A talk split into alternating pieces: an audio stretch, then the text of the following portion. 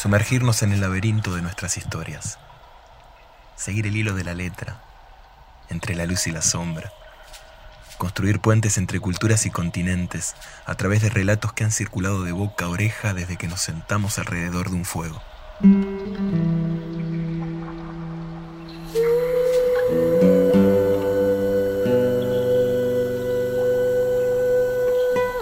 En el laberinto. Granjero muy pobre estaba un día preparando la tierra para su futura cosecha, cuando de repente ¡clang! la pala golpeó contra algo sólido. Y mm, cuando empezó a escarbar, lo que encontró fue una jarra de cerámica tapada por un cuero. Y pensó en las viejas historias que traían relatos de tesoros escondidos en jarras, tal vez como esta. Entonces el hombre sacó la jarra, se preparó viendo que no hubiera nadie alrededor de él y la destapó con tan mala suerte de que en vez de encontrar el brillo del oro de la jarra salió una especie de humo denso que rápidamente tomó forma y se convirtió en un gigante.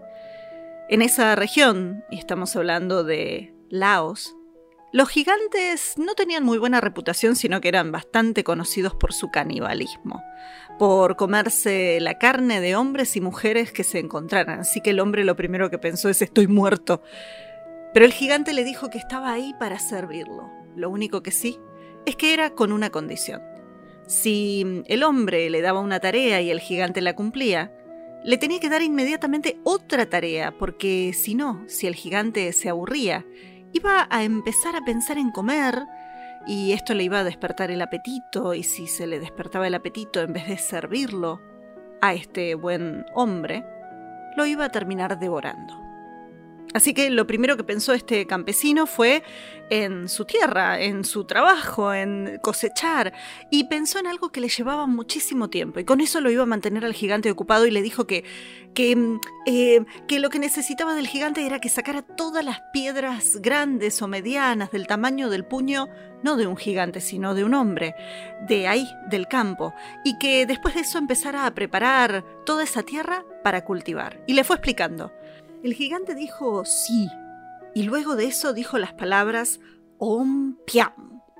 Y enseguida la tierra terminó limpia de rocas, y no solamente limpia de rocas, sino que preparada para cosechar. El granjero empezó a preocuparse porque ya había terminado su tarea y tenía que pensar en algo más. Y entonces, em, gigante, gigante, construíme una casa, una casa de madera distinta a la que tengo acá, que tiene que estar hecha de madera de un cierto árbol que se encuentra en la punta de aquella montaña.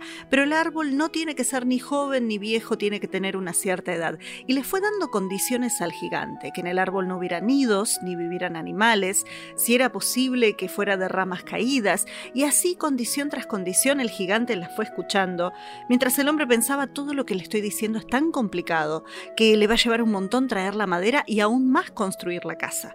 Pero cuando terminó de darle las indicaciones, el gigante dijo sí, y luego de eso, hom piang, y ahí estaba la casa terminada, hecha con todas las instrucciones que el hombre le había dado el granjero fue dándole otras indicaciones que tenían que ver con eh, conseguir ciertos ingredientes para la comida, tareas para todo el tiempo, pero empezó a preocuparse porque si se quedaba dormido, ¿qué iba a pasar? Porque si el gigante ya hacía las tareas tan rápido, no iba a tener tiempo para poder darle una indicación más específica y lo iba a terminar devorando. Hasta que finalmente se le ocurrió algo. Le dio al gigante una tarea con la cual el gigante no solamente se puso a trabajar y hacer y hacer y hacer y hacer, sino que el hombre incluso se pudo ir a dormir. Y yo les pregunto, ¿qué tarea fue la que les dio? ¿Qué piensan ustedes? Todo el día el granjero fue pensando y diciéndole al gigante tarea tras tarea para poder cumplir, pero no importaba qué tan complicada fuera esta tarea, el gigante la completaba al decir Ompian de una. Y, preocupado, Desesperado, el granjero empezó a pensar que a la noche, si él no se mantenía despierto dándole tareas, el gigante se iba a aburrir y lo iba a devorar. Hasta que se le ocurrió algo. Le dio una orden. Algo que el gigante jamás iba a lograr completar. Y después de darle esa orden tranquilo, se fue a dormir con alivio. Y yo les pregunto a ustedes, ¿Qué piensan que fue la orden que le dio el granjero al gigante?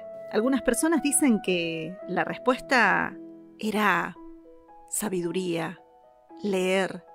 Le dijo al gigante que tenía que estudiar porque el estudio es algo interminable, de lo cual nunca se deja de estudiar y aprender. Algunas otras personas decían que el hombre le dijo al gigante que tenía que leer todos los libros del mundo. Algo que para él, que apenas sabía reconocer su nombre en algunas letras, era algo imposible. Algunas otras personas dicen que, tal vez inspirados o inspiradas en los narradores y los cuentacuentos que cuentan esas historias sin fin, la tarea que le dio el hombre al gigante era contar una historia que no se terminara más.